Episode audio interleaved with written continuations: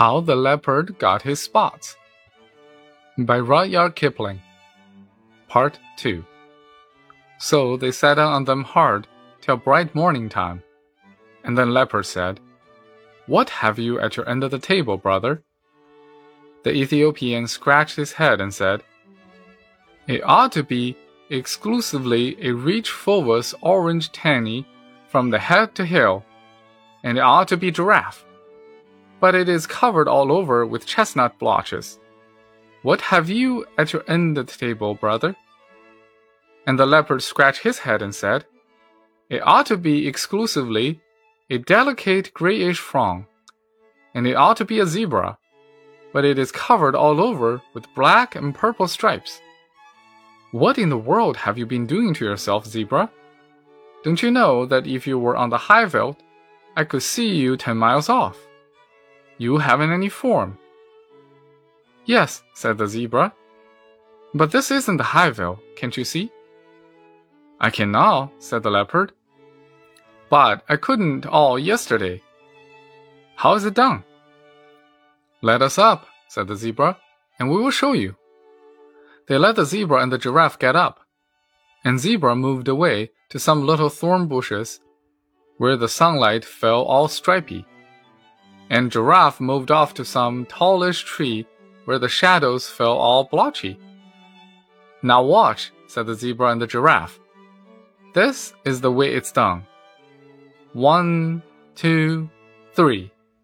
And where's your breakfast? Leopard stared, and the Ethiopian stared. But all they could see were stripy shadows and blotched shadows in the forest, but never a sign of the zebra and the giraffe. They had just walked off and hidden themselves in the shadowy forest. Hi, hi, said the Ethiopian. That's a trick worth learning. Take a lesson by it, leopard. You show up in this dark place like a bar of soap in a coal scuttle. Ho ho, said the leopard. Would it surprise you very much to know that you show up in this dark place like a mustard plaster on a sack of coals? Well, Calling names won't catch dinner, said the Ethiopian.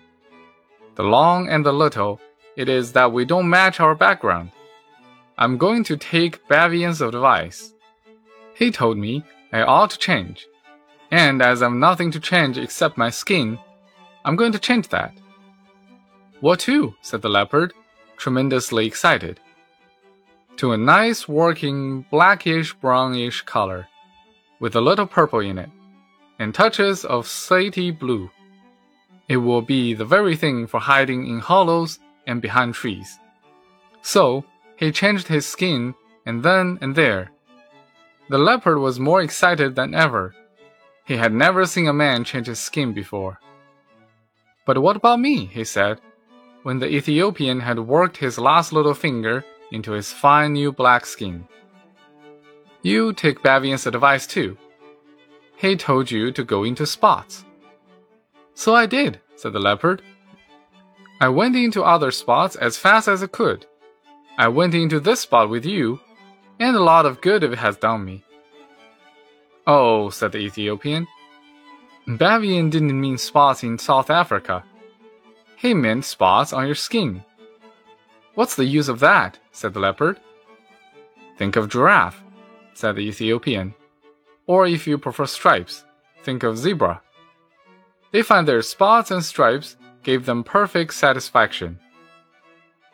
Hmm, said the leopard. I wouldn't look like a zebra. Not forever so.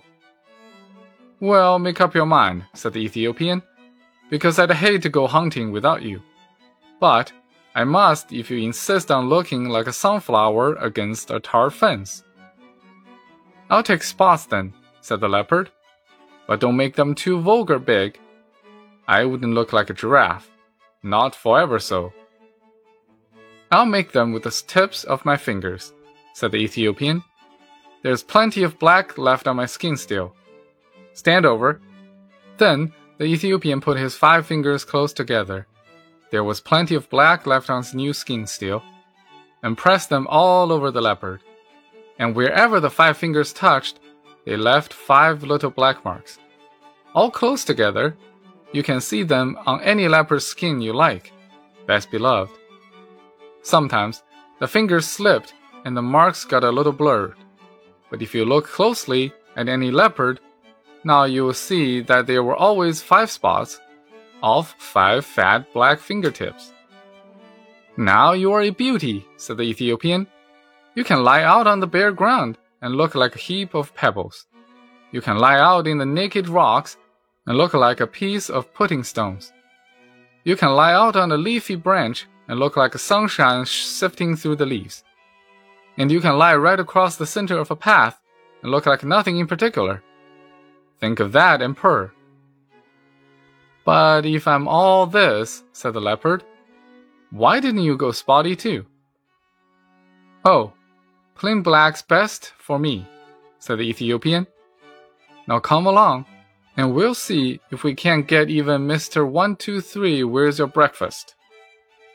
So, they went away and lived happily afterward, best beloved. That is all.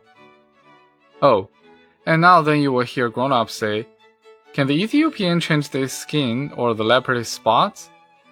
I don't think even grown ups would keep on saying such a silly thing if the leopard and the Ethiopian hadn't done it once. Do you? But they will never do it again, best beloved. They are quite contented as they are. I am the most wise Bavian, saying in most wise tones, Let us melt into the landscape, just us two by our lones.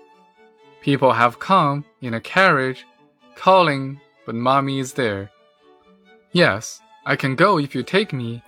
Nurse says she don't care. Let's go up to the pigsties and sit on the farmyard rails.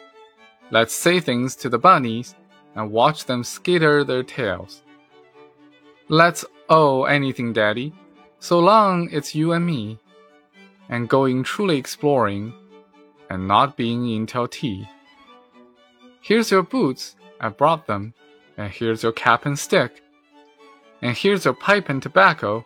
Oh, come along out of it quick. The end.